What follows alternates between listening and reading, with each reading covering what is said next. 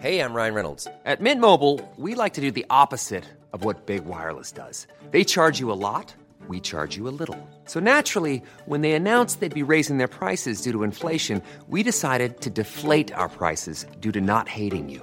That's right. We're cutting the price of Mint Unlimited from $30 a month to just $15 a month. Give it a try at mintmobile.com slash switch. $45 upfront for three months plus taxes and fees. Promo rate for new customers for limited time. Unlimited more than 40 gigabytes per month. Slows. Full terms at mintmobile.com.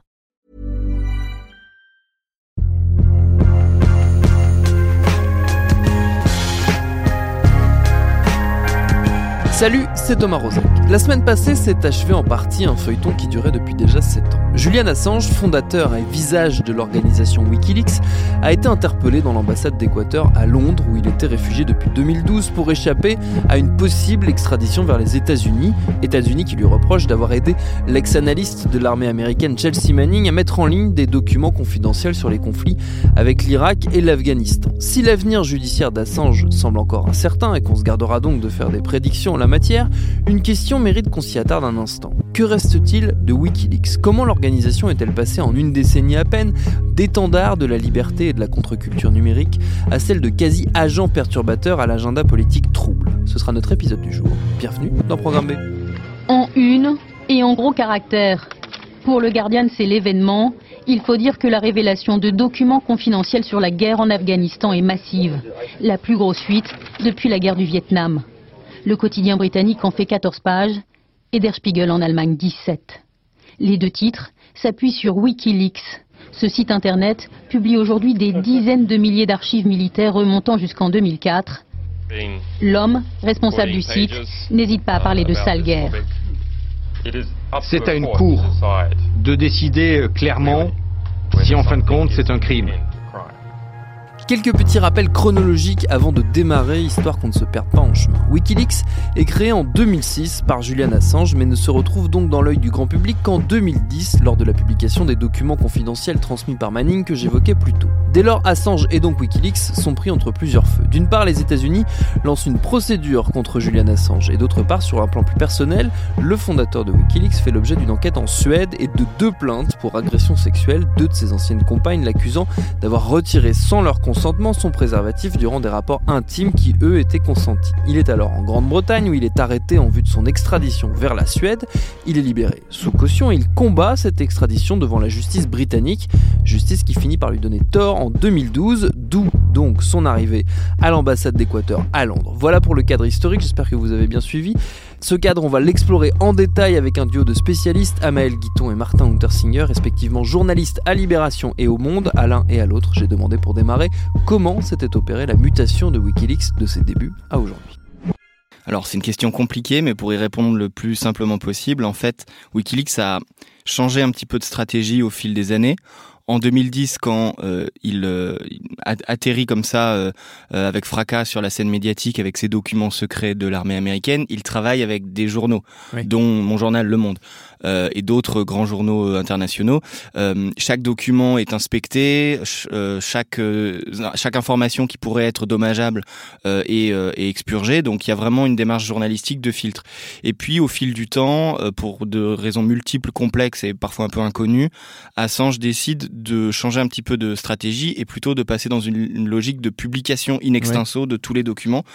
Euh, un, un, exemple parmi des, des, des dizaines, les Macron Leaks, puisque ces documents ont été euh, piratés pendant la campagne française et ont ensuite été republiés en entier alors même qu'il y avait des informations qui n'avaient aucune forme d'intérêt public et qui étaient même intimes personnelles à certaines des personnes piratées, Wikileaks les a republiées in extenso. Euh, vous le disiez, les raisons de ce revirement, elles sont euh, multiples et on, ne les connaît pas toutes. Est-ce qu'on en connaît quand même quelques-unes?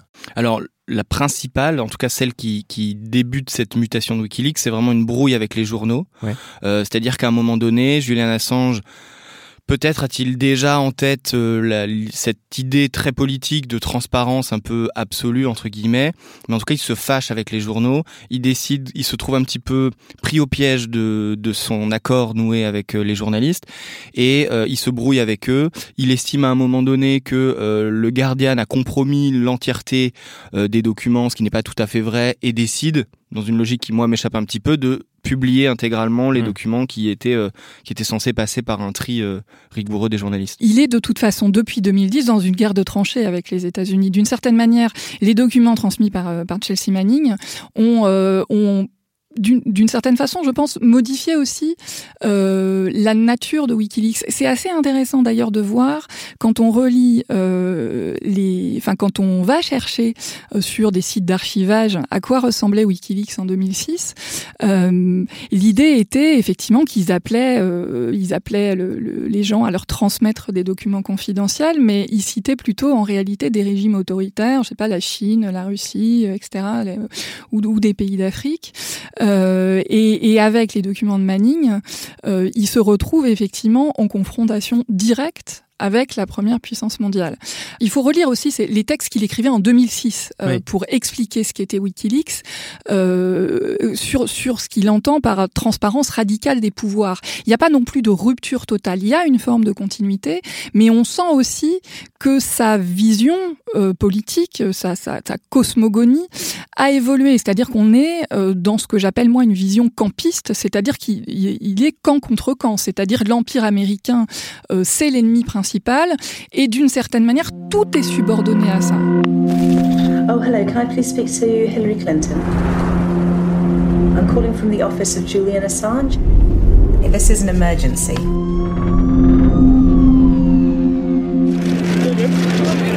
This is not the film I thought I was making. I thought I could ignore the contradictions. I thought they were not part of the story. I was wrong. They are becoming the story. Les rapports avec la Russie. On a beaucoup accusé Wikileaks d'être une sorte de, de, satellite du mhm. pouvoir russe et de servir les intérêts du pouvoir russe, notamment en termes de déstabilisation. Comment est-ce que tout ça se met en place et déjà, déjà comment leurs chemins se croisent Alors, il y a trois éléments. Le premier, c'est que s'il faut comprendre que Julian Assange, euh, il, a, il est structuré par l'anti-impérialisme. Euh, il est, est persuadé que les États-Unis aujourd'hui sont la principale force de déstabilisation du monde ce qui euh, le, le, rapproche euh, d'une certaine manière de euh, du Kremlin au sens où voilà le, Kremlin est sur une ligne antagoniste avec les États-Unis depuis quelques années. Par exemple, Assange et anime une émission sur Russia Today, la, la, chaîne financée par le Kremlin, dès 2012. Donc il y a ce premier élément. Le deuxième élément, c'est que à un moment où il est donc dans l'ambassade, affaibli, coincé dans cette pièce de quelques mètres carrés, il reçoit des documents issus de la campagne de Hillary Clinton et de notamment la boîte mail de son directeur de cabinet John Podesta, documents que la justice américaine euh, estime que ces documents ont été euh, volés par des euh, agents du renseignement russe. Donc Wikileaks, euh, plus ou moins consciemment, a, a, servi, a été utilisé comme un relais par l'appareil d'État russe. Euh, et enfin, le, le troisième élément, c'est le comportement vraiment de Julian Assange, notamment sur son compte Twitter pendant toute la campagne, où il a euh, multiplié les messages très très hostiles à Hillary Clinton. Il faut dire qu'entre les deux, euh, comme elle était ministre des Affaires étrangères, secrétaire d'État, au moment où lui publie ses documents, c'était vraiment une relation très très compliquée entre les deux. Et outre ses messages très hostiles à, Clinton, euh, il fait des appels de pied à Donald Trump, notamment à ses soutiens. Il promeut des théories du complot euh, sur la provenance des euh, documents piratés par les, par les Russes. il communique avec certains lieutenants de Donald Trump. Donc tout ça a pris un peu agrégé, ça a un peu jeté une suspicion sur son, sur son rôle, mais il faut quand même le, dire, à ce stade, il n'y a pas d'éléments. On n'a pas encore vu l'intégralité du rapport Mueller, mais il n'y a pas d'éléments sur une éventuelle instrumentalisation directe euh, de type euh, Julian Assange et un agent russe. Pour l'instant, ça, ça n'existe pas. Quand il se réfugie à l'ambassade d'Équateur en juin 2012, il cherche plutôt le soutien de ce qu'on appelait à l'époque les pays non alignés. Donc ça va être effectivement euh, plutôt les pays d'Amérique du Sud. Et d'ailleurs, euh, d'ailleurs, un certain nombre de, de, de gouvernements sud-américains euh, vont le, le, soutiennent plutôt. Enfin, le, que ce soit lui d'ailleurs ou, ou, Snowden un an plus tard en, en 2013. là où effectivement il y a une espèce de d'alignement de planètes si on peut dire, c'est euh, à partir du moment où effectivement où s'ouvre euh, la campagne américaine, où euh, Hillary Clinton se retrouve effectivement à être la la principale candidate du Parti démocrate et où il apparaît que euh, que les, le, le, gouvernement russe, lui, euh, apporte plutôt, on va dire, un, un, soutien ou en tout cas dans le discours fait preuve de plus de sympathie, euh, de plus de sympathie vis-à-vis de Donald Trump. Donc, euh, je dirais pas que ça se croise vraiment, je dirais mm. que ça devient parallèle en fait. Je le verrais plus comme ça. Mais effectivement, euh, il y a une, il y a une, une tout simplement une, une conjonction d'intérêts puisque euh, dans sa effectivement dans sa vision du monde, euh, Clinton euh, représente effectivement, bah, elle, elle, représente l'impérialisme américain, hein, si, si, on veut dire les, les choses effectivement de, de, de, manière un peu brutale. Dans, dans sa vision du monde, c'est vrai, c'est vraiment ça.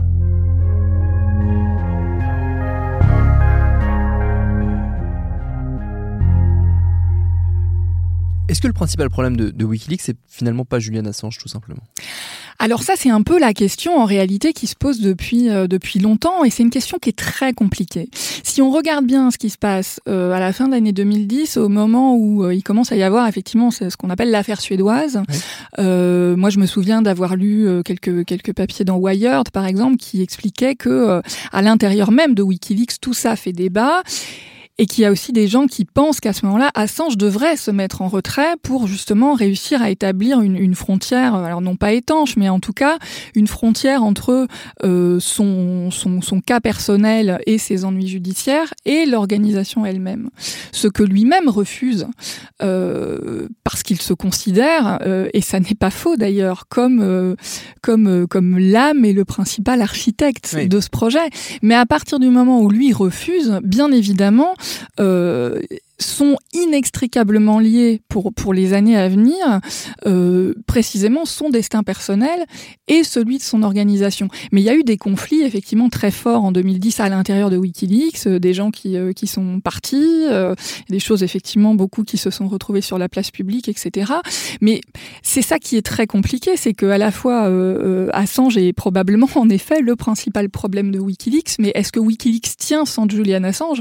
C'est aussi une question qu'on peut se poser parce que parce que c'est il, il est véritablement au cœur de la machine. C'est aussi sa principale force parce qu'il a quand même une vision qu'il défend depuis euh, plus de dix ans. Euh, c'est Wikileaks, c'est lui, c'est lui qui l'a pensé, c'est lui qui l'a construit, c'est lui qui a pris tous les coups pour Wikileaks.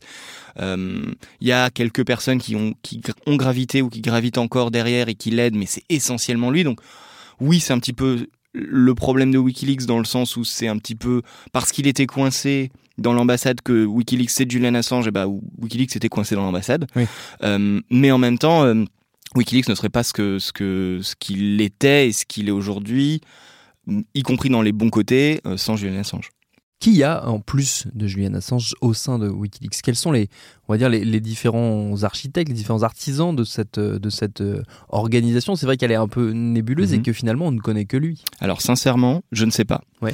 Euh, il a depuis toujours dit, au mépris des preuves avancées par pas mal de journalistes qui l'ont côtoyé de près, que derrière Wikileaks, il y avait une armée de gens euh, euh, déterminés, euh, salariés, etc. Je ne pense pas. Je pense qu'il y a vraiment, et c'est encore le cas aujourd'hui, et peut-être il y en a encore moins aujourd'hui qu'avant, euh, le fait d'un petit groupe, d'une dizaine de personnes. Euh, et aujourd'hui, il est, euh, Assange en tout cas apparaît comme extrêmement isolé, et je vois pas trop comment aujourd'hui Wikileaks peut rebondir avec Assange en prison.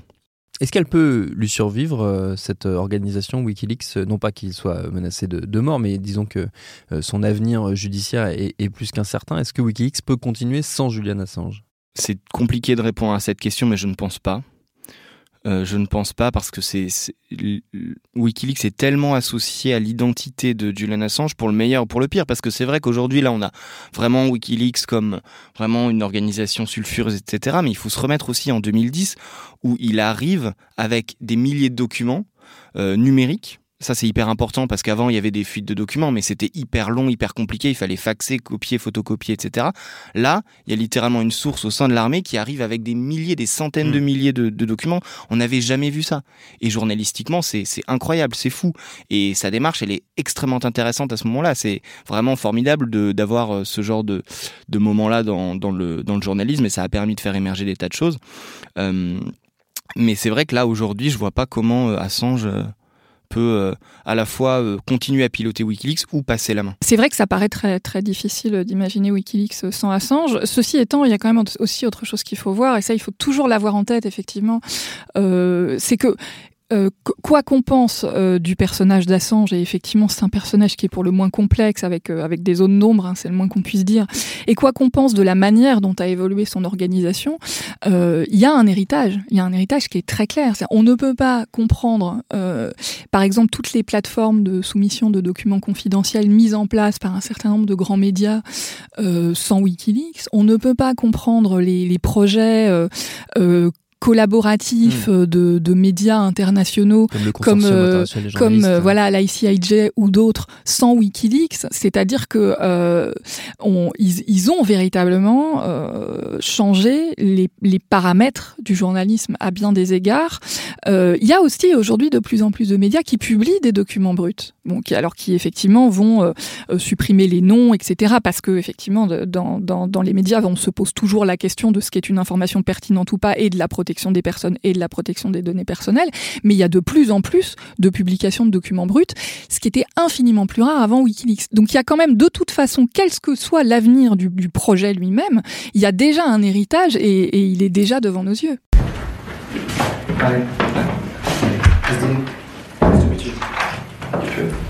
Je vous en prie, asseyez-vous. If you believe in something, vous savez, quand euh, vous avez des idées que vous voulez les défendre, il y a toujours un prix à payer. Et pour le moment, ça va, le prix n'est pas trop élevé.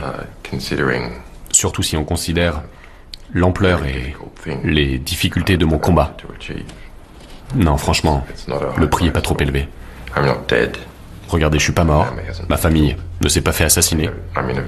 Ma position est beaucoup plus facile que certaines personnes qui vivent en Syrie ou en Libye.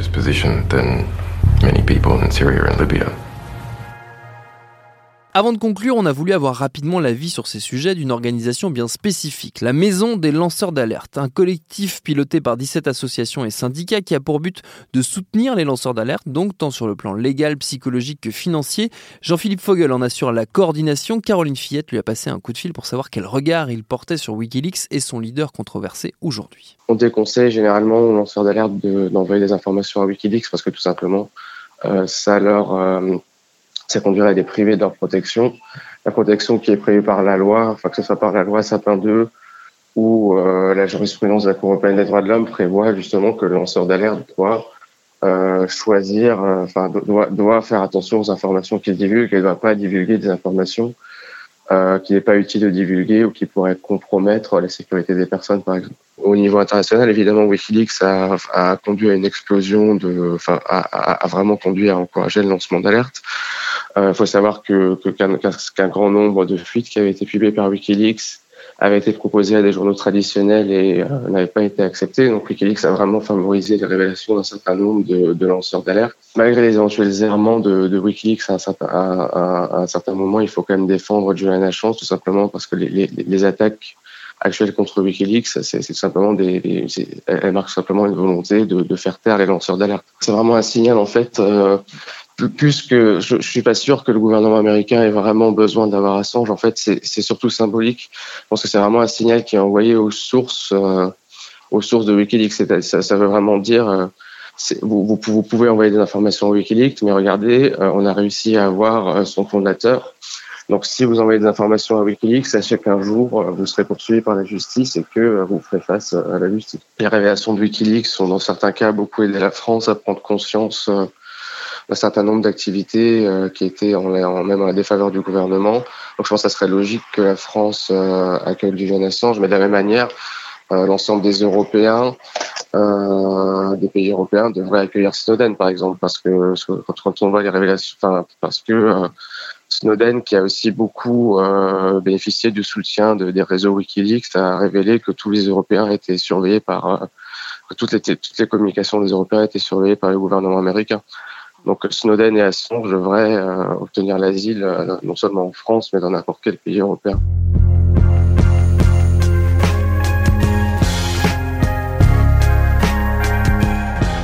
Pas sûr effectivement que ça soit au programme. Les alliés d'Assange, pour revenir à lui, se comptent désormais sur les doigts d'une main. Même le camp Trump, pas très reconnaissant décidément, fait tout ce qu'il peut pour s'en distancer. Merci à Amael Guiton, Martin Untersinger et Jean-Philippe Fogel pour leurs réponses et à Caroline Fillette pour ses questions. Programme B, c'est un podcast de Binge Audio préparé par Lauren Bess et réalisé par Vincent Hiver. Abonnez-vous sur votre appli de podcast préféré pour ne manquer aucun de nos épisodes. Facebook, Twitter et consorts pour nous parler. Et à demain pour un nouvel épisode.